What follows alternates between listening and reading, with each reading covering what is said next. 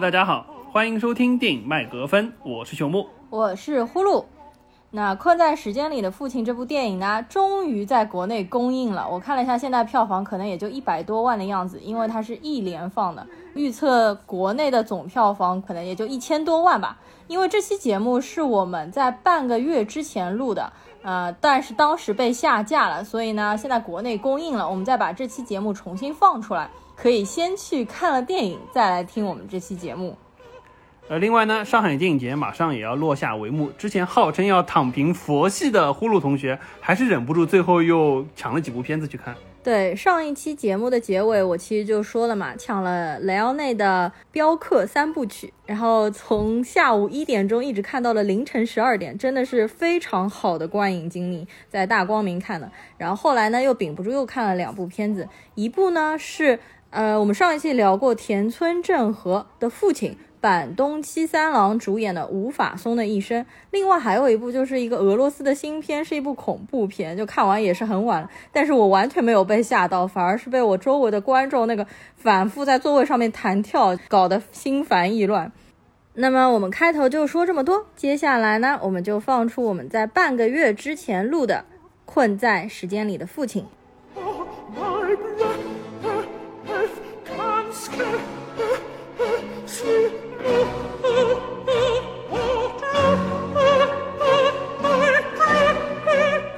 Hello，大家好，欢迎收听电影麦格芬，我是被安东尼霍普金斯演技所震撼的呼噜，我是看到阿尔茨海默这个主题非常兴奋的朽木。那我们今天就要来聊《困在时间里的父亲》这部片子，实际上下个月要在国内做公映的。但是呢，我们俩其实，在知道这个公映消息之前，已经看过了这部片子，而且我们两个人都非常喜欢这部电影，所以呢，我们就打算直接来聊一聊吧。安东尼·霍普金斯老爷子也凭借本部电影当中的演技二封影帝，就是在刚刚过去的九十三届奥斯卡上面又获得了影帝。他自己其实也很吃惊，所以在颁奖典礼上 Q 到他的时候，他其实在睡觉嘛。今年他获得这个奖还是稍微有一点爆冷，因为之前外媒都推测可能会是黑豹，也就是 Chadwick Boseman 会拿到今年的影帝奖。但是我觉得颁给安东尼·霍普金斯应该是真正的实至名归。对，因为如果说颁给黑豹的话，有一点死者为大的感觉，但实际上真从演技上来说，我觉得这个安东尼还是完爆他。那那肯定是碾压，对吧？另外，朽木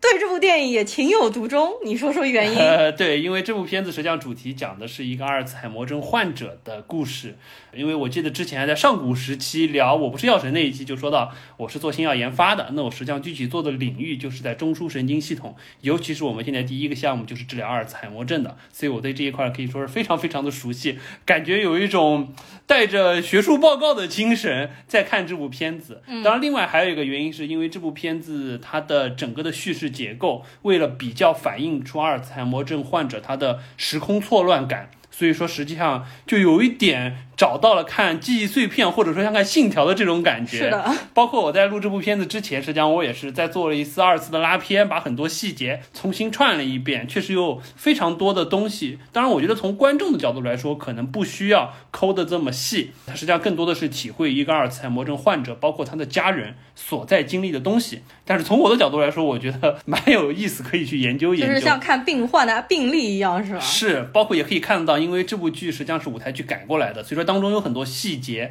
编剧和导演也做了非常多的设计，在每一个场景、每一个镜头当中，你对比着反复去看，觉得确实是有意思的。嗯。这部片子我也是进行了二刷，因为第一刷的时候，你真的会有一点点有那种看信条的感觉，因为当中的人物非常的错乱，它又是一个打破叙事结构的虚实结合，所以会造成那种迷惑的观感。那你第二遍再看的时候，你基本上都可以梳理的比较清晰了。但是这部片子呢，它其实不是一部悬疑片，就大家其实不用像带着信条这样子纠结去看这部片子，主要是还有个人的感受是非常重要的。好的，那么接下来我们要不先聊一聊这部影片的基本的信息，包括还有一些演员方面的内容。好的，那我接下来呢，先来说一下打分情况吧。它在豆瓣上面现在已经有五点三万人的打分，分数是八点八分。它在外网 M D B 上面现在是六万人的打分，分数是八点三分。那它的 Metascore 也就是影评人的打分非常的高，有八十八。这部片子的导演呢叫做弗罗莱恩·泽勒，是一位法国人，而且。The Father 这部电影实际上是他的处女作，他是七九年生的。他之前其实一直是编剧、剧作家、作家这样子的。然后 The Father 实际上他是之前他自己写的一个话剧，在二零一二年的时候，应该是在法国那边就是做公演，然后是应该是一个黑色喜剧类的话剧。之后呢，他就自己把自己写的这个话剧改编成了一个电影的剧本，而且呢，他在二零一七年的时候就把这个剧本寄给了 Anthony Hopkins，因为他在心目当中，他觉得就是安东尼霍普金斯是他的当中父亲不二的人选来出演这个角色，他也一直希望就是安东尼霍普金斯可以接受他的邀约，然后结果就是老爷子也是接受了他的邀约，而且之后证明真的非常的适合，而且是非常的成功。呃，其实我们在这部片中也可以看到，本身主角就叫 Anthony，而且它里面提到他的生日，一九三七年十二月三十一日，也就是安东尼霍普金斯本人的生日，所以说确实是量身定制的一部片子。对的，当然，我觉得实际上让我更期待的是这部导演他要拍的所谓的三部曲，叫家庭三部曲，接下来一部实际上叫 The Son。儿子对，然后完了之后，一方面是邀请了就是说呼噜的男神呃 Hugh Jackman 狼叔来演，包括因为实际上是描写一个有抑郁症患者的，所以对我来说感觉有一点像是踏入了我的领域，感觉这个三部曲要从家庭三部曲变成了神经精神科三部曲的感觉，所以我也蛮期待的。他接下来的下一部作品应该是讲青少年抑郁症的，然后应该就是讲 Hugh Jackman 演的这个父亲他的一个儿子心理状况。导演介绍完了之后呢，我们就说一下这部片子当中的几位比较重要的演员。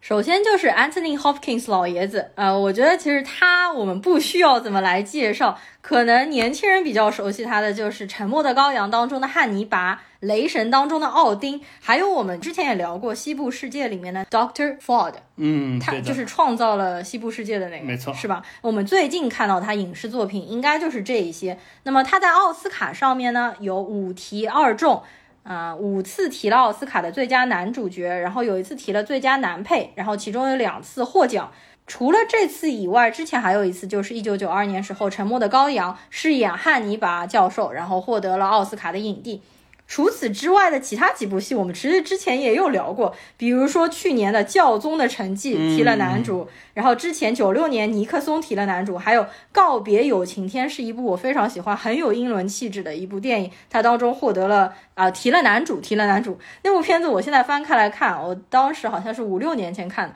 我当时写的短评是安东尼霍普金斯饰演的英伦隐忍的绅士，就让我对他的演技就是看跪下来这样子。好的，那安东尼霍普金斯更多的演技方面，我们到一会儿展开剧情的时候再来讲。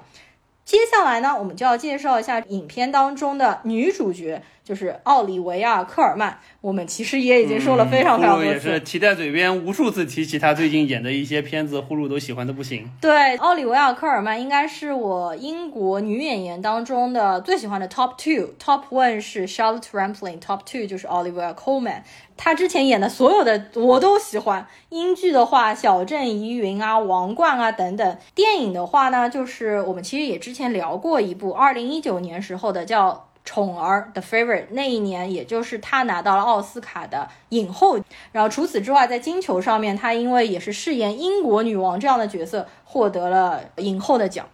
我觉得奥里维奥·科尔曼在这一部片子当中和之前他呈现在屏幕上的形象还是区别蛮大的。因为奥利维尔·科尔曼，不管你看他平时颁奖典礼啊，或者是一些采访，你会感觉他整个人是非常洒脱、幽默、很可爱、活泼，就有一点给人感觉是邻家阿姨这样的感觉。但是他在这部电影当中，其实呈现出来的应该是一个比较阴郁、纠结、一直在挣扎的一个女儿的一个形象。而且我觉得他演每一个角色都饰演的非常好。就虽然你看他平时有一点蛮逗逼的那个感觉，但是他真的演起英国女王那种一本正经，还有比较冷漠。威严的感觉，我觉得也是完全可以驾驭的。第三位呢，就是 Mart Gators，也就是我们把它称为麦哥，也就是《神探夏洛克》里面演 Sherlock 的哥哥的 Mycroft Holmes 这个演员，呼噜非常熟悉、非常喜爱的演员。对，所以你知道为什么我喜欢这部电影吗？我看了卡斯，我就已经对这部电影有相当的亲切感和好感了。然后 Mark Gatiss 在这里面应该出现的戏份比较的少啊，他因为他本人主职是一个编剧嘛，他编了比如说《神探夏洛克》啊、《神秘博士》啊、《绅士联盟》，而他平时客串各种英剧和小成本的电影，所以就看到他反正也挺亲切、挺有趣的吧。他在这部片子当中应该是饰演了，其实有两个角色。但实际上，两个角色是，嗯，因为主角的记忆混淆混在一起的，对。好，最后我们再来说一下另外一位 Olivia，叫 Olivia Williams，也是在本部片子当中有一点和 Mark g a t e s 那个角色有点像，他也是出现了等于一人分饰了几个角色。那么我对他最印象最深的是《老友记》第四季里面。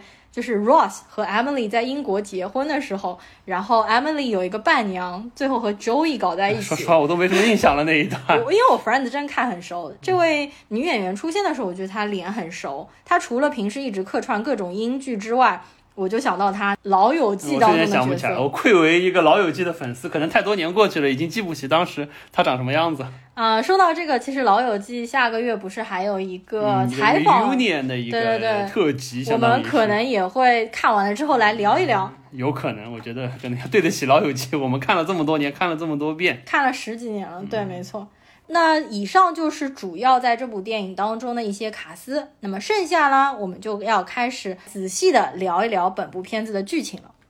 好，那么接下来呢，我们就开始聊这部影片。呃，首先我们可能会从剧情方面顺着去理一下这部片子被呃剪不断理还乱的这么一个剧情，最终实际的情况大概是怎么样子？呃，当然我们再次强调一下，这部影片剧情的梳理不重要，大家更过更多的是去关注于。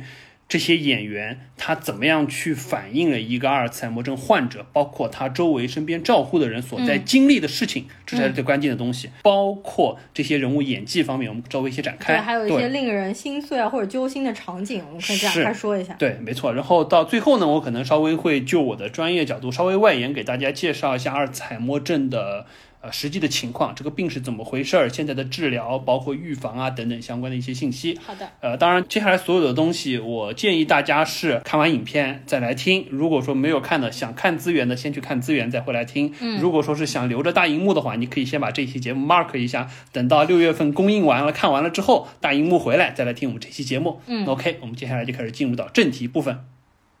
好，那么在首先呢，首先在聊剧情之前，我先吐槽一下这部片子的译名。这部片子英文我们知道叫做 Father，嗯，然后台湾版的译名非常正常，就叫父亲。然后中文的译名叫《困在时间里的父亲》，我觉得也挺好，很贴切的勾出了这个主题的线目。但是香港的译名，香港每次真的译名非常的奇葩，它叫《爸爸可否不要老》。我个人是对这个译名非常不满意的，因为我觉得它和这个主题完完全全的。不贴。首先，我觉得阿尔茨海默症本身就不是一个单纯意义上因为衰老而产生的疾病，或者说是就我们所谓的老年痴呆。现在这个用现在这个说法已经不用了，是因为它和这个病的本身不贴切。国内现在统一都是用阿尔茨海默病这么一个官方的说法。所以说，爸爸可否不要老？这个实际上和父亲老这件事儿是没有一个必然的关联性。它实际上是一种病理性的疾病，不单单是老。其次，这部片子实际上整个的主题是落在了对于阿尔茨海默病接受并且去面对，不管是父亲自己或者说他的女儿。怎么样去面对、去接受这件事情？所以说不是说爸爸可否不要老这样一个愿望。嗯，所以说我觉得这个香港的译名真的是就可比当年《肖申克的救赎》变成《刺激一九九五》一样，我是非常非常的不满意。嗯，反正我先吐槽一下这个译名好了。OK，呃，接下来说剧情啊，这个剧情实际上严格上来说，或者说是比较简单的去勾画的话是两条线，一条线是女儿的线，女儿线实际上这部场景，因为本身我们知道是。呃，话剧改编来的，所以可以说大概是有可以分为八幕吧，八个 scene。从女儿的角度来说，女儿所经历的每一件事情，实际上是按照时间的顺序正序的，而且所有在女儿身上发生的事情都是真实的事情。但是呢，从父亲的角度来说，我们刚刚提到阿尔茨海默症会有一个时空的错乱，包括一些幻觉导致的人物的错乱，所以说从父亲的角度来说是乱序。一方面，它在时间上会有先后的差异，包括它会把一些后来发生的事情嫁接到前面的事情当中。第二，就是人物之间会有一些就换脸的一些错觉，会让我们看的过程中非常的懵。同样的名字，为什么前后人脸不一样？对的。所以说，再加上这部片子实际上是有三个场景，第一个场景是在父亲的公寓，就是 Anthony Hopkins 自己的公寓。那这个公寓它的特点实际上就是整个的颜色的布置是比较偏暖色调，是那种米黄色，然后格子打造的那种米格子的那种厨房的这种场景。第二个呢，实际上是他的女儿和实际上已经离婚了的前夫，他们俩住的地方。他们后来实际上是把父亲接过去了，在那个房间里，整个的装修色调是偏冷色一点，墙面是那种灰蓝色的那种感觉，还蛮典型的英国的这种公寓的感觉。第三个实际上就是养老院，是一个非常典型的天蓝色的这么一个场景，而且明显感觉布置都和别的地方不一样。但是这三个场景我们看到经常是会来回切换，这个切换实际上一定程度上是在父亲的脑海中切换，嗯，也就是说是他在进入到养老院之后去回忆这八个场景，从 scene one 到 scene eight 每个场景当中发生的地方会在切换。实际上真实发生的场景或者说真实发生的地点，我们可能会在这里说的过程当中稍微把它再还原一下，但是整体上来说就是两条时间线，三个场景，因为父亲回忆的错乱会让我们看起来会比较辛苦。嗯，而且这个导演为了让观众更加好的带入阿尔兹海默症患者看周围的世界的感受，所以说其实他。有三个场景：父亲的公寓、女儿的公寓和最后的养老院。但实际上，这几个房间里面的布局是非常类似的。就比如说，都是一条长长的走廊，然后走到一扇门，只是这扇门开开，有的时候是通过到另外一个房间，有的时候是到一个储藏间。包括它厨房的布局，都是当中是窗户，左右两边是柜子，还有很多走廊当中的凳子。就是这个物品，其实在这个场景出现在下一个场景又会出现。当时这个导演在拍这部话剧的时候，实际际上，他说在幕间的时候嘛，是有很多演员就会慢慢的移动这些家具，然后在新的一幕展开的时候，会给观众感觉好像有些地方变了，但是有些地方又没有变。在这部电影当中是同样的，就是他们把很多物品，比如说一些画框大小有改变，或者画有换掉，然后左放或者右放，还有一些椅子啊，或者是一些墙壁上面的颜色有默默的改变，它会让观众产生更进一步的混淆，就让你也对周围的环境不断的变化产生一种恐惧，让你有更加身临其境的感觉。我们是到第二遍再看的时候，才真正的意识到了。几个房间，就说颜色上的不同或者色调上的不同。对，第一次看的时候真的很可能我们就像那个阿尔茨海默症的患者一样，一直有一种疑惑，觉得怎么好像一会儿是这里，一会儿是那里，人一会儿是这个，一会儿是那个。是的，觉得知道当中肯定有错乱，但是始终每一幕对不上。第二遍刷了之后，尤其带着这个目的去看了之后，确实发现了很多细节。这个细节实际上一定程度上更让我们去觉得导演和编剧非常的用心在这里。对。好的，那么接下来呢，我们第二遍来聊这个剧情。刚才我们已经聊过一遍了，但是呢，介于这个错乱的东西比较多，又是时间，又是空间，又是人物，又是细节，聊的我们自己，我们两个非阿尔兹海默症患者都错乱了。对，所以呢，我们决定这一次改一下，我们先按照一切都是真实发生的时间线先理一遍。完了之后再来说每一个场景当中，作为阿尔茨海默症患者，他回忆出来了之后是什么样的一个状况？没错，这样可能比较好一点。对，我们先按时间顺序，真正发生的事情。我们前面自己聊的都一头懵逼这样子，聊到自己都嘴瓢了。对对对。好的，那我们接下来就按照物理时间上面真实发生的剧情来先说一说。我们也是看了两遍之后才把这个剧情给梳理出来的。整个故事实际上是围绕着女儿 Anne，她的父亲叫 Anthony，因为阿尔茨海默症进展，他不断去照顾她，怎么样去照顾她的这个过程来分的，大概可以分为四个时期。那第一个时期实际上是父亲还住在自己的公寓当中，然后呢，女儿是请护工来照顾他，但是呢，这个过程当中，父亲不断的把护工赶走，最后没有办法，女儿只能说可能要把他。接到和自己一起住，所以说第一个时期主要是这个时期。那这个时期当中，主要的就是女儿和父亲两个人物。那第二个时期呢，实际上就是女儿和她的丈夫，当然我们知道现在实际上是前夫了，后来离婚了，共同去照顾她父亲的这么一个过程当中，也发生了很多不愉快。这当中呢，也出现了第三个人物，就是女儿的前夫叫 James。那最终第二个时期的结局，实际上是她的前夫因为不满。他父亲的这么一个疾病的症状，给自己生活带来了很多不便，所以最终在有一天晚餐的时候，和女儿摊牌说：“这个你父亲现在不行了，必须送到养老院去，否则的话，这个日子过不下去了。”那最终实际上是女儿不同意这个决定，夫妻俩闹掰了，离婚，然后女儿又把父亲送回到了他原来住的公寓，然后继续去照顾。那这实际上就是第二个阶段。的故事当中出现的新的人物，实际上叫他的前夫 James。嗯，那么第三个阶段实际上就是女儿又把父亲送回到他原来自己的公寓，继续去照顾他，还要继续请护工。那么请护工又发生了很多的事情，包括就说这个阶段实际上女儿花了更多的时间去照顾他，但是发现父亲的疾病是越来越进展，而且越来越严重，最终的结局实际上是。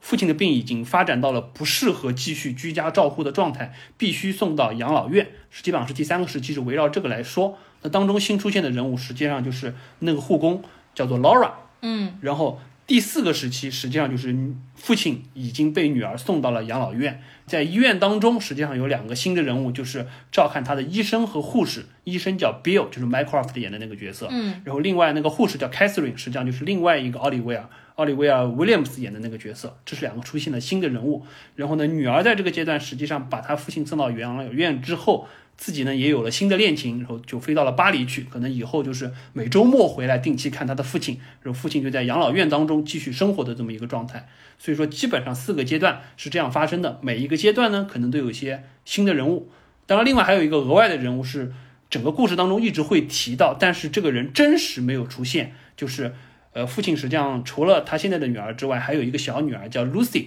但是这个 Lucy 实际上应该是在二十多年前就因为车祸或者什么的意外的事故，最终实际上是已经死掉了，已经走了这么一个人物。对，但是对于这个父亲来说，他的女儿其实一直生活在他的身边，他其实一直以为女儿并没有去世，只不过就是几个月没有见，而且他还会对着。别人会说，比如说 Lucy 是我最喜欢的女儿，而他说 Lucy 一直叫我 Little Daddy，说 Lucy 性格也非常好，又自由又爱笑，而且是一个画家，所以他们家里面挂了很多 Lucy 的画。对，壁炉上就挂了那幅画，就一直会有别人吹嘘啊什么的。对，但是这个画实际上也是虚虚实实，就有的时候有，有的时候没有这样子。但是它当中其实有一些场景又暗示了你，Lucy 实际上已经因为车祸身亡了。因为当中有一段，这个年轻女孩二十多岁，这个 Lucy 躺在 ICU 的病床上面，戴着呼吸口罩叫着父亲的那一段。当中其实还是有点混乱的。我发现这一次好像是我们聊影片到现在最难聊的一次，因为这已经是我们第 N 次聊。对，因为它有很多错乱的场景，实际上是基于画面去做的，去做的展开。所以说我们这干聊可能有点辛苦。我觉得大家能听什么样听什么样吧。我们刚才把这个四个阶段以及每个阶段出现的人物稍微理一下，只是方便大家在接下来我们真的就八个场景去说，可能稍微有一个更直观的概念。我们真正接下来想要去说的，实际上是在八个场景当中，从父亲的回忆八个场景，怎么样每一个阶段可能各有各的错乱的状态，帮助大家去理解阿尔茨海默症患者所经历的东西，以及他周围的人对于他的理解和看法。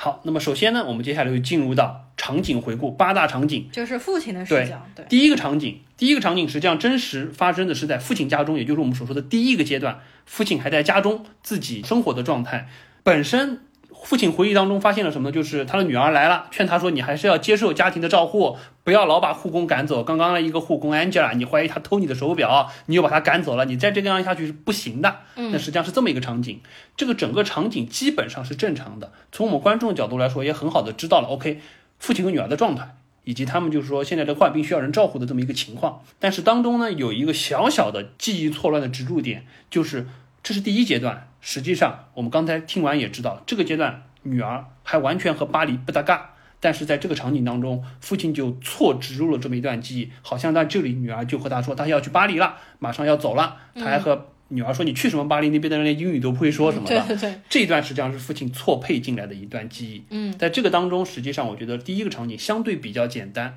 但是就已经有了这么一个苗头，这个实际上也是我们看到很后面才意识到，哦，巴黎这个事儿实际上是记忆错乱，乱入到第一场景当中的。嗯。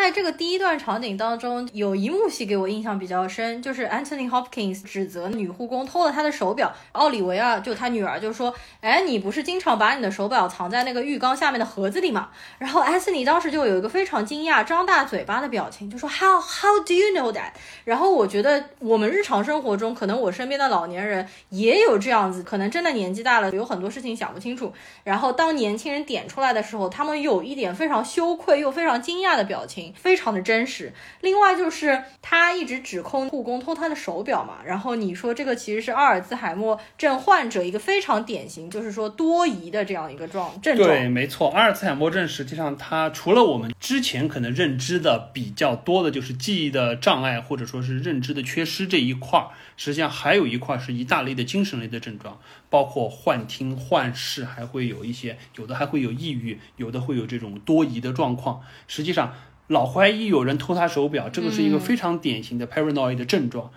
而且实际上，刚才对刚才你提到，就是说，呃，实际上我们女儿点出了她平时藏东西的地方。对，这个对于一般的老人来说，可是只是心里有一点，就是说惊讶而已。对，难过。但是对于他来说，实际上更加重了他的这个被害妄想，甚至觉得他的女儿是不是也在觊觎着他的财产，或者说是在找他一些私藏地方的那么一个现象。所以说这块实际上对于他来说，可能是双重打击。而且手表在整部片子当中其实出现了很多遍，他一直在看自己手上的手表，包括他有两块手表要去矫正他时间。实际上，就时间这个东西，这个概念应该是对于阿尔兹海默患者对我觉得手表这选择非常好，实际上被。被偷东西偷什么要偷手表，实际上更反映阿尔兹海默症患者对于时间错乱这个的一个反应。就他自己很想掌控时间，但是他就不知道为什么时间就过去了。因为他实际上我们进入到就是说之后几幕就会发现，他经常会对时间有一个混淆的状态。所以一定程度上，他更加依赖手表，因为否则他会觉得时间前后他会对不上。对对对，OK，这是第一幕。那么到了第二幕，真实发生的场景应该也是在父亲自己的家中，但是呢，他在自己的家中，实际上他看到了几个非常让我们看的也非常奇怪的人物。对对。首先就是一个所谓的三合一的他女儿的前夫。那这个三合一就是一方面，这个前夫的名字是叫 Paul。那这个 Paul 实际上是他的女儿最终要去巴黎，心爱上的那个男人叫 Paul，但是这里他把他按到他的前夫的身上。其次呢，这个身份确实是他前夫的身份，因为他说这个房间是他的房子，那他叫 James 是他前夫的身份。但回过头来，这个脸实际上我们刚刚提到，在第四阶段才出现的那个医生 Mycroft 饰演的那个 Bill 的角色，所以说实际上是三个角色混在了一起，对的，出现在了他的生活当中，而且这个人是和他说了一段子莫名其妙的话了之后又消失了。所以对于他来说，实际上是非常好的，让我们能直观的感受到阿尔茨海默症患者出现了各种幻觉和记忆错乱了之后，对于周遭的人和事可能反映出来一个就让自己都摸不着头脑的状态。就像每天在看鬼片嘛，就为什么你这个房间里面突然出现一个人，又突然消失了？这样是。然后接下来实际上就是说，这个三合一的前夫说：“OK，你现在状态不好，这是我的家，我不和你争辩。然后呢，我我可能要把你女儿叫回来，打了电话把他的女儿 Anne 叫回来了，发现。”回来的女儿，实际上那张脸也不是第一幕当中我们看到奥利维尔·科尔曼演的那张脸，反而是第四幕当中实际上的那个护士凯瑟琳那张脸。嗯，所以说这块让我们也觉得很奇怪，怎么又出来了一个女儿也叫安？那实际上这儿也是反映的她的一个错乱的状态，给我们的一个直观体现。嗯，嗯对的，呃，一开始我们看到的时候就很莫名其妙嘛，然后以为那个第二个出现的女儿是他的小女儿，但是你其实要看到最后，就是整部片子结尾，你才知道，实际上是他在养老院的时候，他把里面的医生和护士的脸错乱的带入到了他自己生活当中亲生的女儿和女婿的身上面。对，没错，而且因为看完了之后回过头来想，实际上第二幕开始很明确的在告诉你，这。一到八幕实际上是以父亲的回忆来支撑的，并不是真实发生的时间线和事情的真相。嗯，所以说这是一个蛮好的地方。嗯嗯。好，到了第三幕是说他们去面试新的护工，相当于是接上了第一幕的一个场景。他们去面试了一个新的护工，叫 Laura。那么这个护工呢，过程当中实际上主要我们看到了两点，第一就是本身 Anthony 对待这个护工。前后判若两人，一开始和他谈笑风生，甚至还有一些调侃的感觉，后来又突然变得非常的严肃和斥责。第二个就是我们看到了安特尼不断的在说他长得很像他的小女儿 Lucy，还夸赞了一下的 Lucy，说呀 Lucy 好久没回来看我啦，我很想她等等。那这个过程实际上看的场景当中，我们有一点疑惑，就是第一，这个场景实际上后来细看是换了一个场景的。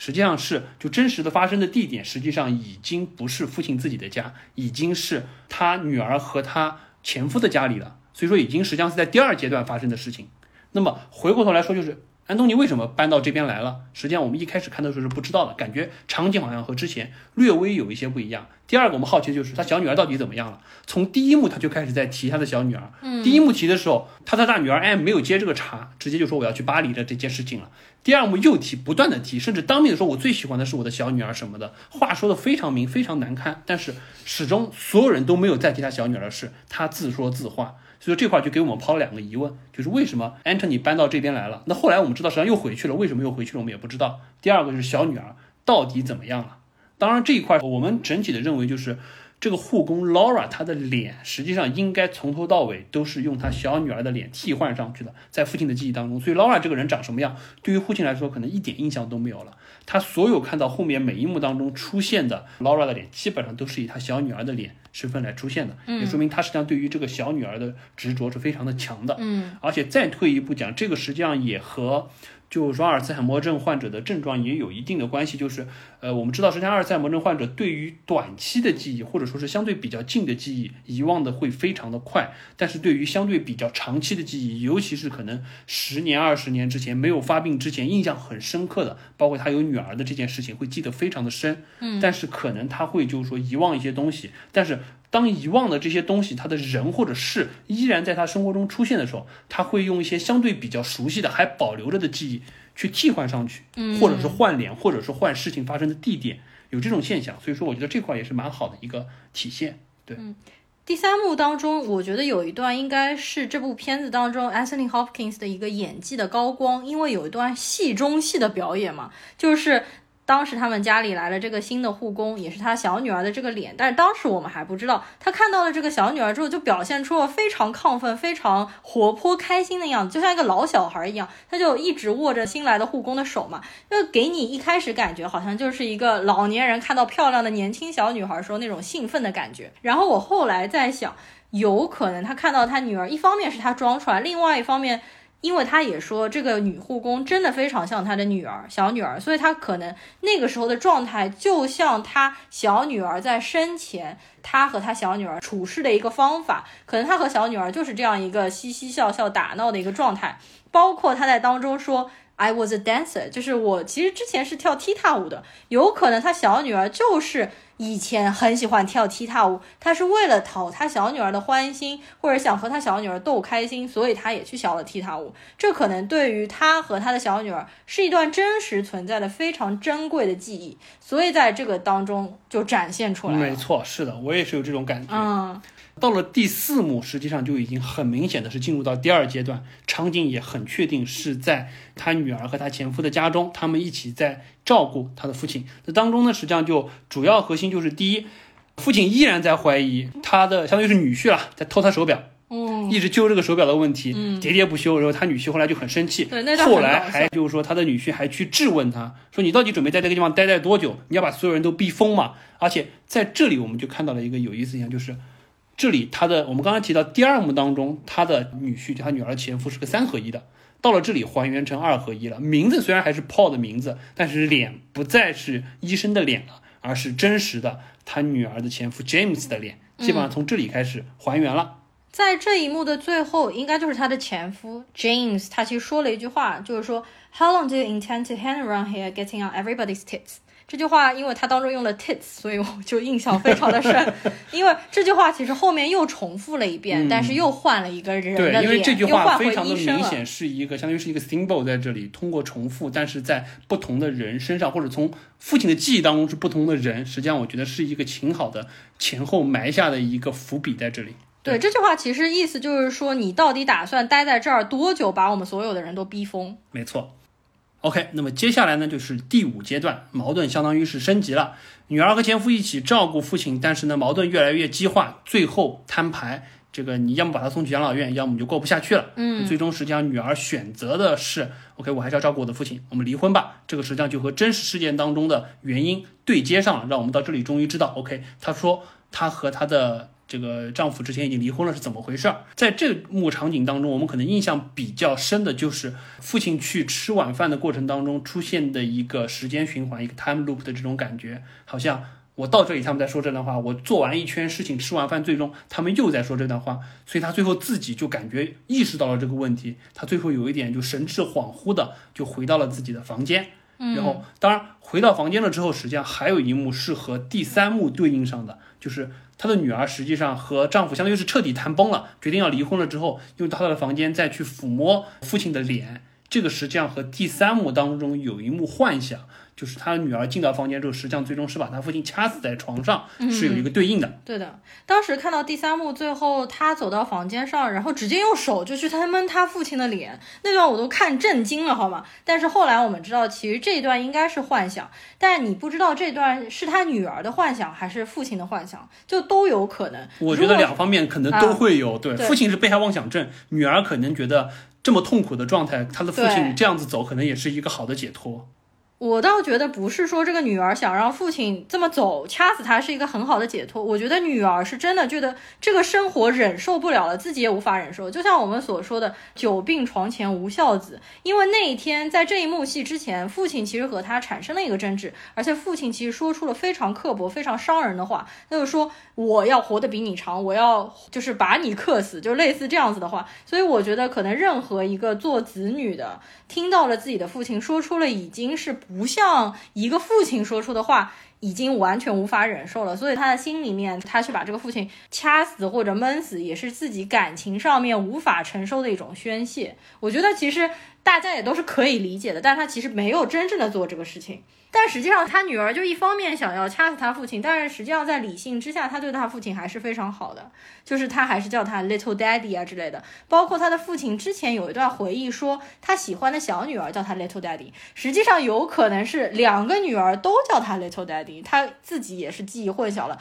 他嘴上说说他自己喜欢的是小女儿，其实也许他内心也非常喜欢大女儿。所以说，实际上第三幕结尾那个幻想出来把他父亲闷死在床上，也可能体现出他这么一个年纪人在一直照顾阿尔茨海默症患者，自己身心俱疲的一个精神崩溃的状态。我觉得这实际上是很现实的一个事儿，因为我们一直做这块研究的也会说，相比于照顾一个癌症患者，照顾一个阿尔茨海默症的患者，实际上给整个家庭所有的成员带来的精神负担要大得多。那现在的阿尔茨海默症患者是不是基本上都是？住在护理院里面没有，这是非常可惜一点，就是中国没有那么多真正能照顾阿尔茨海默症患者的机构，所以说绝大多数人还是居家来照护的，这就对，就是说他们照顾的品质、质量以及实际的效果，包括对于家人的负担，都是一个非常不好的状态。哦，对，所以这是蛮可惜的一点，这个我觉得，呃，可能我们到第三趴外延环节，我再稍微展开一下吧。对对对。好，那么接下来呢，我们就进入到应该是第六个场景了。实际上，第五个场景结束了之后，在真实事件当中，就是过渡到了第三阶段，因为夫妻谈崩了，离婚，然后把父亲接回他自己的地方，女儿继续照顾。那到了第六个场景，实际上从父亲的回忆当中是承接到了第三幕的结尾，也就是他们面试完了 Laura 了之后，那个新的护工，护工又来了，长得像他小女儿的护工又来了。那在第六个场景当中，实际上我们真正看到的父亲回忆出来的现象，给我们实际上是一个非常错乱的场景。他实际上是把我们刚才提到的父亲家、女儿家，包括养老院三个场景做了一个混搭。从父亲一开始醒来，在卧室里穿的就是。他说是睡袍，实际上是一个病号服了。我们看得很清楚，对。然后完了之后，他一开始出了家门，在走廊、在客厅里的时候就觉得很奇怪，他在摸墙，在摸，包括在摸壁炉上那幅原来挂过画，但是现在是一个空白墙，但是还有挂过画印记的那个地方，他就觉得很奇怪，还问他女儿那幅画去哪了，说明他对这个环境已经开始有了一个疑惑，就有点像是可能自己处在梦中的状态，对于这个场景真实性已经开始有了怀疑。那么接下来护工 Laura 来给他送药。但是实际上，这里明显的应该是什么？应该是他人已经在养老院里，嗯，穿的病号服，实际上意味着这个时候他回忆的真实场景发生的这件事儿，实际上是在养老院发生的。所以为什么没有画？但是来送药的，虽然说我们看到的是护护工 Laura 那张脸，是他小女儿那张脸，但实际上送药的这个行为，我个人觉得大概率上就是在养老院里定期来给他们服药，因为这个和最后一幕让他说你该按时服药了。凯瑟琳说的那些话和整个的行为举止几乎是一模一样的，只是他错配了另外一个人物在这里。包括在这里当中，他们在他和护工交谈的过程当中，暗示到他说我知道了，就说你小女儿的那个意外，当年你那个 Lucy 实际上因为意外已经死了。实际上在这个场景当中也做了一个提示，包括实际上在这一幕就是吃完药了之后，又出现了脸是医生 Bill 的脸，但是说话和整个的那个身份状态实际上是小女儿的前夫 James 的状态。大女儿的前夫啊，大女儿的前夫，对，大女儿前夫 James 的状态。所以说这些场景，他是把当时还在他女儿家里发生的那些事情，又错配到了这个场景当中来，包括又出现了我们刚才说到的那一句埋了一个伏笔的那段话。说你到底还要在这边待多久？当然到这一个后面升级了，就是他开始抽他的脸，那一段实际上也是让人看的非常非常的揪心。对这一段应该是整个电影当中让我看的最揪心、最心碎的一段，因为我当时看这一段的时候，我觉得我都哭了，你知道吗？就是流泪了，因为我觉得真的是。太令人心疼了，就是呃，他前夫的那个角色其实是 Minecraft 演的，然后呢就抽 Anthony Hopkins 的耳光，而且那个时候你可以看得出 Anthony Hopkins 就是已经手无缚鸡之力，对，非常的他完全没有办法还手，然后就让人看得非常的心疼，因为他就用手捂住自己的脸，然后说 I won't allow it，就我不允许你再打我，但是他又没有办法，没有办法抵抗，没有办法还手，就像一个小男孩一样，然后他好像是打了他。两三下耳光，然后他就用手捂着脸在那边默默的哭泣嘛。然后这个时候他女儿就来，他女儿问他到底怎么回事啊？然后他也不知所措的样子，就是坐在沙发上面说：“我刚换好睡衣，我是不是要去睡觉了？”等等。不，他是觉得是早上哦，是早上刚刚刚起床。但实际上那个时候他穿着睡衣啊，他穿的那个其实是病号服，应该现实生活中是在养老院里面，然后过来的是护工问他到底怎么样。对，所以整个这一段基本上是让我们。非常好的去感受到了，相当于是我们说阿尔茨海默症性疗的晚期，就是痴呆有 dementia 的状态，他已经到了一个完全的时间和空间彻底混乱的情况。我们在这个当中实际上看到了，相当于是在三个场景、多个时间段当中的事情拼接在了一起。既有我们刚才说的第二个阶段，他还住在他女儿家里的时候，他的前夫可能对他的一些恶言相向。包括整个场景是这样，是他的女儿家里，但是又有了第三阶段那个护工 Laura 来照顾他的状态，但同时他自己的状态实际上是处在第四个阶段，已经住在养老院，穿着病号服，甚至还有护士定期来给他喂药的这么一个状态，全部混杂在一起。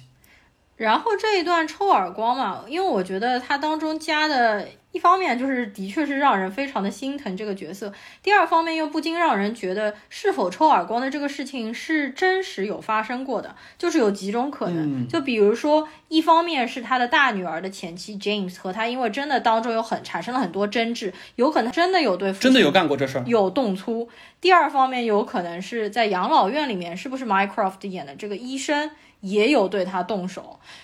或者就是整个场景都是他自己完全虚构出来，都有可能。我个人还是更倾向于这是一个被害妄想，因为第二阶段实际上就是说我们看得到，就是说之前一次他的女儿的前夫对他恶言相向的时候，只是恶言相向，没有动手。嗯，那第三阶段，我个人还是觉得，对我个人觉得对，对我个人觉得实际上在真实的基础之上，他加入了妄想的成分，但是呢，他又没有办法把这个事情安到真实发生的女婿身上。他就只能把实际上对于在现实生活中他不是很满意的那个医生。让他来做恶人，把脸换上去做这个事情，很有可能是这样子加工出来的一个被害妄想的情况。啊，对了，我想起来，就打耳光，这是一段非常心碎的。还有一段非常心碎，应该在之前也出现过，就是他连衣服也穿不来了。他在穿毛衣的时候，他就找不到袖子管，他不知道怎么穿进去那一段。对，那个应该也是，就是说到比较晚期了，就生活无法自理的阶段。是是是，因为在 AD 发生的过程当中，实际上我们有好几个评估的维度。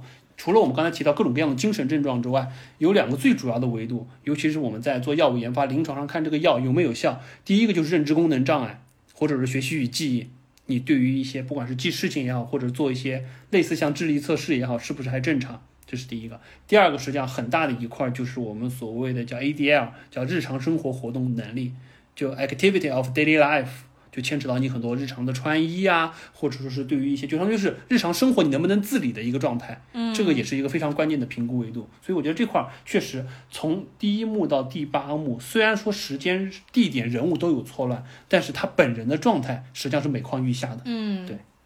然后呢，第六幕基本上是到这里，也是一个新的高潮在这里，让我们看得很揪心。到了第七幕，真实的发生场景实际上已经是在养老院里了，这肯定没有错。而且他是在床上，父亲在床上，实际上听到了女儿 Anne 的呼唤，醒过来了之后，但是呢，在家里开门，然后开门转到了一个医院当中，他就看到了应该是已经躺在 ICU 里奄奄一息、快要不行了的小女儿 Lucy。当然，那张脸实际上就是护工的脸。所以说这块也就对应上了他记忆错配，以及最终交代了雪儿女儿的身世，确实是已经在早年已经死掉了的这么一个状态。然后当他就是说经过晚上这一幕再醒过来的时候，在家里这个场景又看到了来照顾他的护工 Laura，但是这个时候 Laura 的脸就不再是小女儿 Lucy 的脸，嗯，可能是他的记忆错配当中，相当于是刚才也发现了 bug，女儿已经死了，所以这里他又临时把她替换成了在养老院当中的那个。护士 Catherine 对，他又变成了他的脸，让我们当时看的时候也一愣，说：“哎，这个 Laura 怎么又换人了？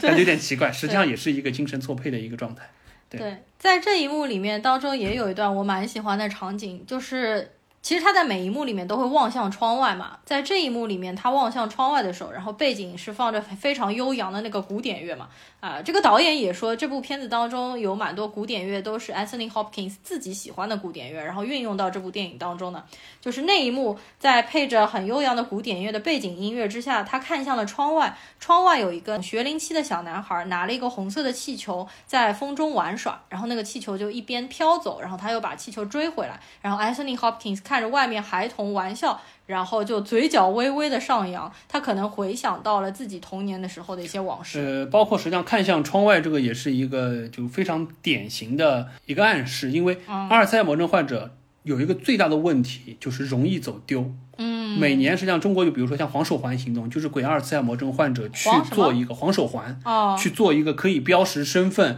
走丢了可以让人识别他，把他送回来的一个东西。实际上。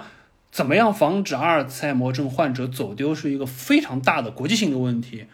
阿尔茨海默患者大概可能有接近五分之一是有过走丢经历的，当中可能有超过一半是找不回来的，最后就流落街头，然后就得不到很好的一个生活照料，后来就死掉了。所以说，实际上这是一个很大的问题。大家试过很多很多种办法，但是说实话，目前为止，包括我们就是说专业做这一块的，也没有找到一个很很好的办法。有人说，比如说想过各种各样的办法，你都想象不到。嗯，戴手环这是一个相对非常基础的方法，但是问题是这个东西老年人是不太愿意戴的。就像有人说我给老年人定一个带一个 GPS 定位的东西，不好意思，老年人生活的习惯，他身上是不愿意佩戴任何他不习惯的东西的。你给他手上戴，或者说你给他鞋子上做一个定位都没有用。他都会忘记，他出门连钥匙都不会记得带，你更不要说他要带着你这些防止定位、防止走丢的东西了。所以说，也有一些国家会做一些相对比较极端的，像日本还有新加坡做过这种尝试，给老年人手上植一个芯片，就像给狗打一个芯片一样，完了之后扫一扫就行了。这有一个很大的问题，所以说，甚至说这个芯片可能都不是那个，这个芯片可能都不是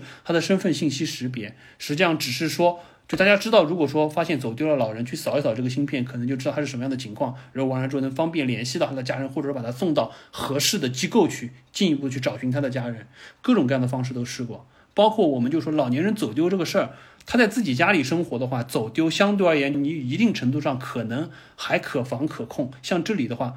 他一直望向窗外，核心的原因就是因为。他的女儿不让他出门，知道他容易走丢，所以为什么你看女儿出去买鸡啊什么，所有的东西都是他女儿买回来，他可以在家里自己做饭，也许他生活能力还行，但是他不能出去，所以他一直很向往，不断的去看窗外，一个一个场景不断的在换，嗯，甚至还有一些就是说我们说在住住在养老院里的，也会有非常夸张的情景。我们之前去过浦东特护院，他专门有一个做阿尔茨海默症患者的专区，他们那边也会有老人走丢，而且老人走丢都是属于那种。就在我们听来，就感觉像是越狱级别的走丢啊，这么牛逼！老年人，尤其是阿尔茨海默症的患者，在他们那个看护区里，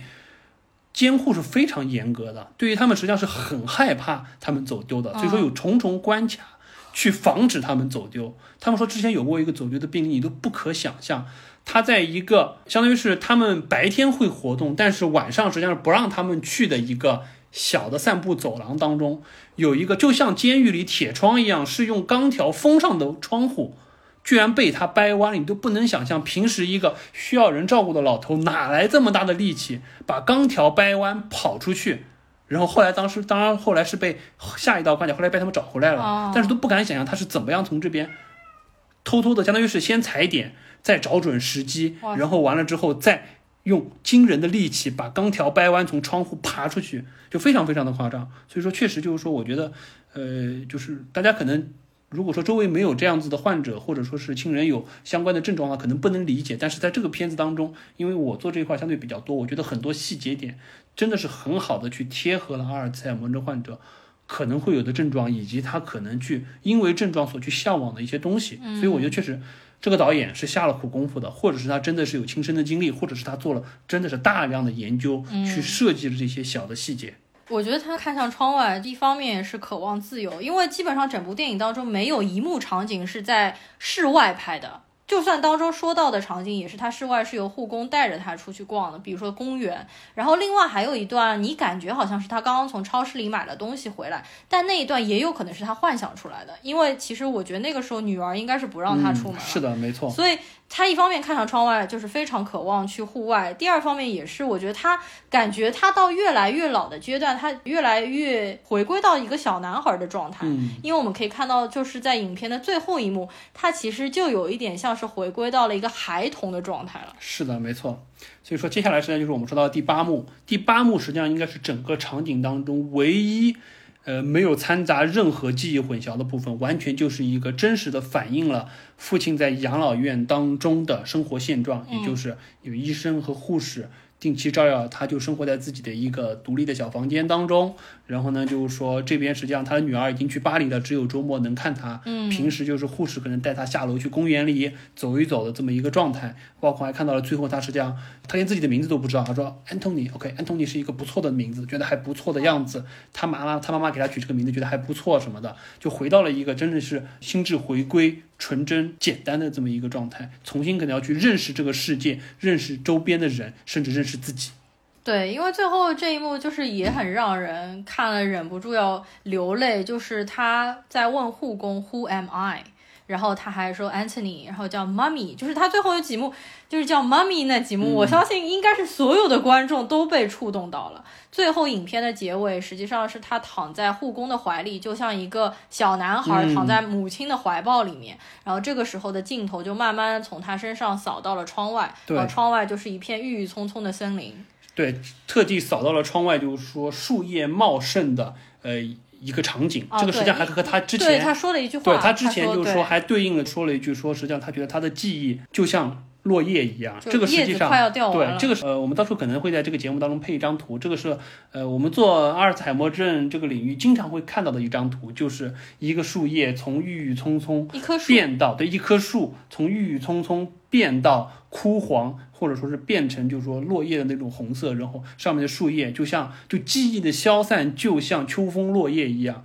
不可逆，而且是属于渐进的一个过程。这也是为什么我们说阿尔茨海默症是一种神经退行性的疾病，嗯，它没有办法阻止甚至逆转，它只能继续逆水行舟，慢慢往下走，而且这个记忆的衰退可能会越来越严重，症状可能也会越来越严重，嗯。我当时看完这部片子的时候，心情就非常的沉重。一方面是 Anthony Hopkins 的演技真的非常的精湛，他还原了一个阿尔兹海默患者平时的一些症状。第二方面，令人不得不感叹，就是 Anthony Hopkins 也已经八十三岁了，而且他实际上是奥斯卡整个历史上最高龄的一位获得演技奖的影帝。其实上一位就是 Christopher Plummer，八十二岁的时候获得了影帝奖嘛。但是 Christopher Plummer 我们也知道，去年年底的时候就去世了嘛。就希望 Anthony Hopkins 老爷子可以身体健康，活得再久一点，可以再出演多一些的电影。我看了最近他的一个采访，就是有聊到这部片子。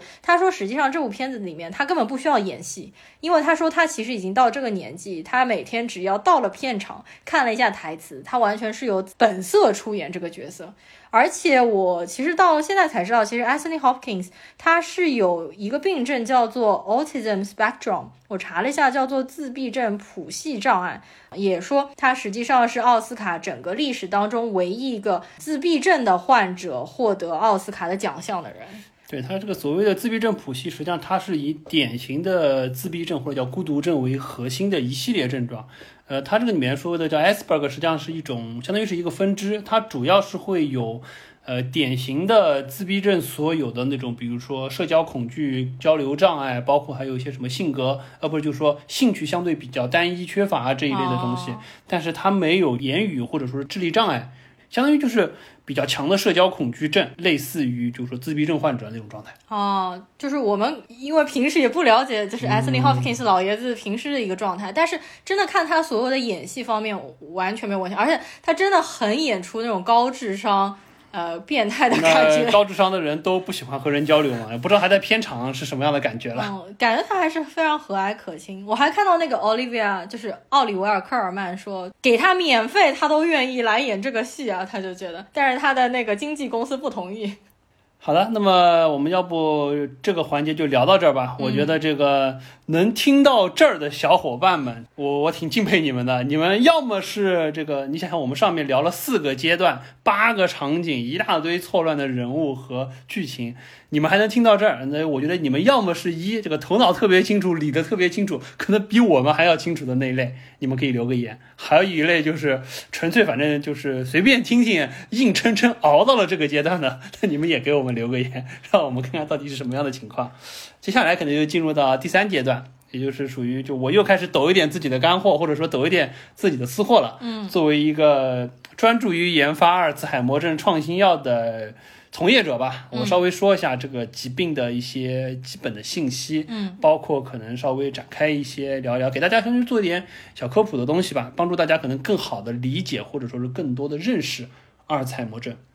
呃，首先说说阿尔茨海默症这个叫法的来源啊，嗯，我们知道早年实际上叫老年痴呆，但是老年痴呆确实这个名字不太好听，所以说现在就是说国内的话是统一更名，把它叫做阿尔茨海默病，这已经确定了。这个来源呢，实际上是要追溯到一百多年前，呃，一九零一年的时候，在德国的法兰克福有一家精神病院，当时呢有一个医生叫 Alois Alzheimer，那他实际上是世界上第一个报道了阿尔茨海默症的患者，当时是来了一个呃五十多岁的女性。叫 Auguste Dieter，她是第一个被报道的阿尔茨海默症的患者，她就是出现了我们现在一系列阿尔茨海默症的经典的症状，嗯学习与记忆能力的障碍，包括就是说认知功能的障碍，再加上有一些精神的行为，他到最后连自己的名字都说不出来。那当然，这个患者实际上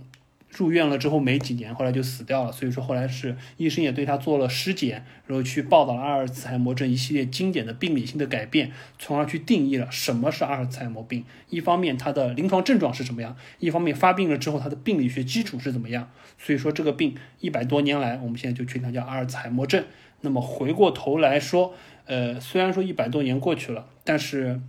很可惜的一点是，阿尔茨海默症可能是目前为止十大致死性的疾病当中唯一一个既没有办法去治愈，甚至没有办法去缓解或者说是延缓的一种疾病。嗯呃，美国 NIH 就是国际国家卫生研究院，每年会拨大量的经费给各种治疗疾病的研究领域。我们知道，像肿瘤非常非常的火，确实随着这么些年来，我们刚才聊聊药神的时候就提到了肿瘤一代治疗、二代治疗，现在到了第三代，所谓的免疫治疗。确实，很多肿瘤现在已经不是一个绝症了，它实际上是一个可以带病生存，已经一定程度上成为了一种慢性病。你如果说得到有效的控制和治疗，别说五年生存期，十年、十五年、二十年，甚至更长，一直活下去都没有任何问题。但是阿尔茨海默症这么多年来，一百多年来，我们现在讲难听点，就是我们现在对于阿尔茨海默症所能做的治疗和一百多年之前没有太大的改变，没有一个实质上的改善，依然是属于只能看着它在神经退行性病变的这个道路上，症状越来越重，患者状态越来越差。所以这是一个很可惜的事情。当然，背后的原因有很多，一方面是因为本身这个症状确实这个疾病非常非常的复杂，它的病因目前到现在为止可能还是说是一个不说完全是一个黑箱，但至少是一个灰箱，影响因素也非常多，不是一个单一的原因疾病。阿尔茨海默症实际上从它的发病的易感性来说的话，呃，首先患者数量非常的大，按照就每年会有就世界的阿尔茨海默症的报告。根据二零零二零年的报告，全球大概现在是五千万的患者。那么每年还会新增九百九十万，九百九十万的患者什么概念？就大家心中默数一、二、三，每三秒钟世界上多一个阿尔茨海默症的患者，而且这个患这个患病的，就是说最大的影响因素是年龄，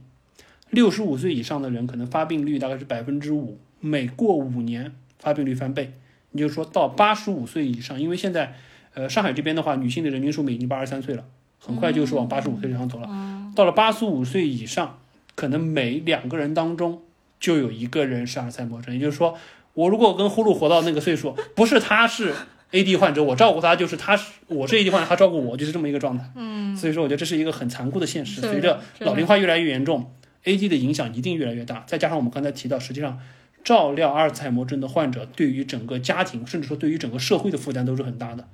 美国每年照顾阿尔茨海默症患者所花的卫生医疗支出是一万亿美元，非常天文的一个数字。嗯，所以说这块确实很可怕。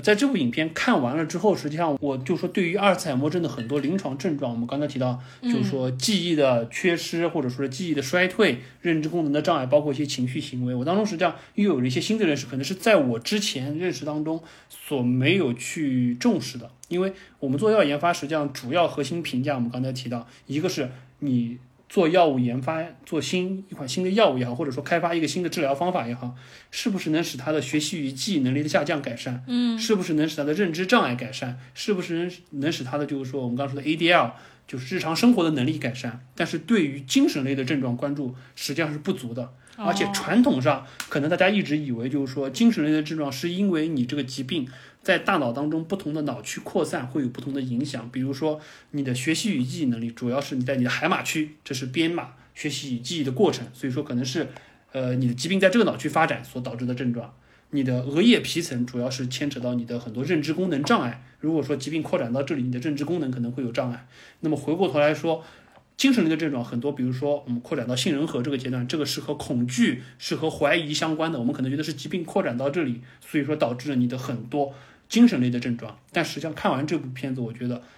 还有一大部分是因为患者不断的在饱受这种记忆错乱所导致的时间、空间、人物的混淆，嗯，对于现实和虚幻以及过去和将来、现在产生了迷惑，嗯，从而相当于是你每天都处在这么一个状态，你自己精神不崩溃也蛮难的，一个正常人可能都会这样，嗯，所以我觉得可能这是双重因素，这个是我以前可能没有充分意识到的一点。所以说，可能接下来就是说，嗯，在这一块的研究，可能我们我我也会花更多的时间去挖掘一下吧。哦，对。然后另外就是说，我们提到整个阿尔茨海默症，说实话，我们刚才一直在说这个没有很好的治疗的方法。那么回过头来说，我们现在对于这个疾病应该怎么看待？我们觉得，首先就是说，你第一个环节，我觉得还是尽早的要去认识这个疾病，甚至说要尽早的去做。早期的筛查去预测你会不会可能得阿尔茨海默症，呃，本身我们刚刚说到年龄是最大的影响因素，还有一个影响因素，呃，可能对呼噜比较不利，女性，啊，女性的发病率是男性的两倍，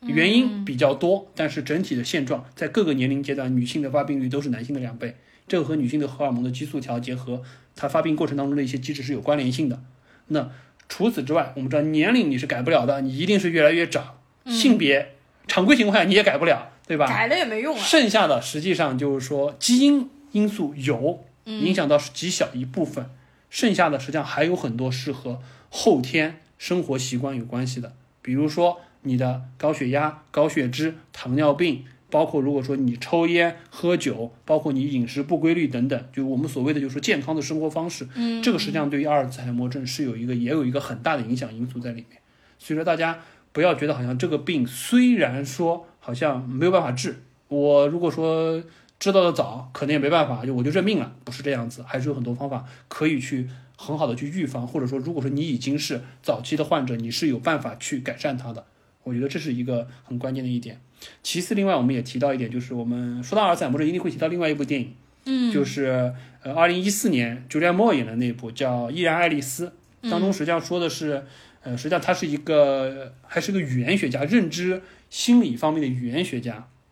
但是他年纪轻轻就也不算年纪轻轻了，五十岁，五十岁，刚刚五十岁就发现了自己已经有了阿尔茨海默症的症状。因为我们刚才说到，阿尔茨海默症实际上绝大多数六十五岁以上百分之五，它是一个老年性的疾病，这是为什么以前叫老年痴呆。嗯他这种是属于就早发性的 early onset 的早发的阿尔茨海默症，那是因为他有家族易感基因。那家族易感基因实际上在 AD 过程当中，可能整只占所有病患的百分之五左右，你说这是很小的一部分，但是很不幸他是这样子一个人。那这部片那部片子实际上看的也是呃蛮揪心的，嗯，他一直挣扎在明知道自己的接下来五到十年的这么一个情况，甚至可能都他觉得自己可能都活不到十年的状态，已经明确的是一个非常悲惨的状态，怎么去面对这个疾病，和她的丈夫和她的三个小孩怎么去面对这个疾病，包括当中实际上有就到到快到结尾的时候有一段非常揪心的一幕，就是他实际上知道自己这个病治不了，去医生那边开过很多药。当时确实，我们现在到现在都没有好的药了，确实没有办法知道自己可能认知功能衰退会越来越厉害，尤其是他作为一个语言学家，他对于这一块，他连常见的人的名字都说不出来，甚至说一些常见的事物的名称他都说不出来。他当时就是说，给自己手机上写了写了一个备忘录，写了三个词，实际上核心就是他想提醒自己说，如果说有一天我们做 AD 过程评估，会有一个非常经典的测试，就是给你三个词，比如说桌子、水杯、猫咪。完了之后呢，过个比如说三分钟，让你重复这三个词，你能不能重复出来？这是一个我们现在觉得很简单，不是，我觉得可能会有很多人忘掉，对，但是实际上就是说，真的很多阿尔茨海默症的患者，哪怕就是一点十秒钟之前，啊，他可能最多想起一个，其他又想不起来，这真的是让我们觉得非常可怕的一个现象。他给自己就是说，如果有一天就说我写三个东西，你连这个都记不起来的话，他觉得活下去可能就没有更多的意义了。嗯所以他呢给自己录了一个视频。啊，当他打开那个视频，他会说：“你现在是不是已经觉得你手机上写的三个东西，你已经复述不出来了？如果到了这个阶段的话，请你认真的看完这个视频。”他说：“呢，你有一个幸福美满的生活，你有一个丈夫，三个小孩，他们都非常好，相当于你这生过得非常圆满。嗯，但是你现在实际上已经处在一个非常不好的状态了，就是说接下来请你严格按照我下面说的做这件事。你到你的房间当中，到你那个有什么蓝色台灯的这个桌子下面的第一个抽屉打开，里面有一瓶药，那个药那那瓶药里面有很多个药片，虽然很多，但是请你把它们全部吃完，就着水把它们全部喝完，然后到床上安安静的躺下去，实际上就是让他用安眠药自杀。那么他因为认识这个当中，而且他那个时候实际上神智已经就非常的处于一个半痴呆的状态，他会认识这是自己，他也相信这么一个美好的自己对自己说的的话，他就按照这个方式去做。但是做的过程当中，他会一次一次的，比如说上了楼忘了要干什么，打开了抽屉又忘了那瓶药是要干什么，嗯，所以他最后实际上是只能拿着给他录了视频的那个笔记本电脑，一步一步的走上去，拿出了那个药，到了房间里，嗯，到了叫了厕所去接水，准备要喝。这个时候刚好有人敲门，他把药洒在了地上。当他听到了铃声，回想起来，看着镜中的自己以及地上踩着的药片，他又忘了要干什么。嗯，所以说实际上是非常揪心的。呃，没有最终自杀，但是让我们看到了一个阿尔茨海默症患者，第一，他内心的挣扎，对于自己未来这种悲惨生活的一个痛苦，希望了结。同时，这个症状又让他可能连这么一件简单的事情都做不到的一个状态。所以我觉得这个片子还是蛮蛮揪心的。我觉得，呃，推荐大家对这个疾病感兴趣的人可以去看一下，和这部片子我觉得是一个非常好的对照。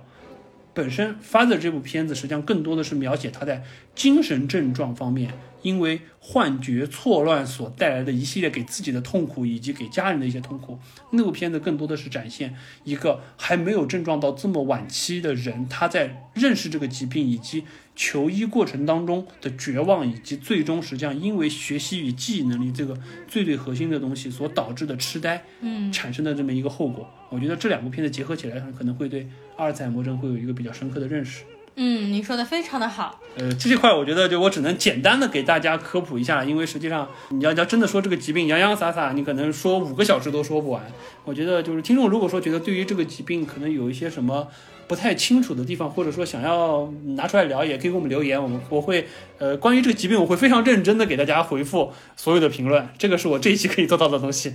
嗯，朽木博士亲情在线答疑。然后那个，你们公司不是经常有做电影和书籍的分享吗？你不觉得你应该在你们公司里面推荐一下这部电影吗？嗯，我可以下一期观影读书分享会的时候就把这部片子给对啊，大家就非常推荐一下。适合你们公司里有道理面研究这个，一起来看一下嘛。那我们这期节目就到这边了。本期节目时间有点长，而且当中的过程实际上有点烧脑。听到这边的听友们请给我们点赞和留言吧。另外还有就是给我们的专辑打一下分数因为打分数呃人比较多的话我们专辑的排名也会相对的上升。嗯大家多多打分呼噜同学一高兴也许我们这个专辑以后真的就变成周更了哟。好了那么我们今天这期节目就聊到这边大家下次再见拜拜。拜拜。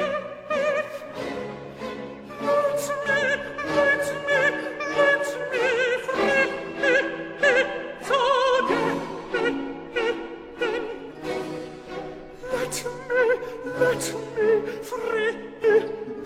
sagen to death. Let me, let me,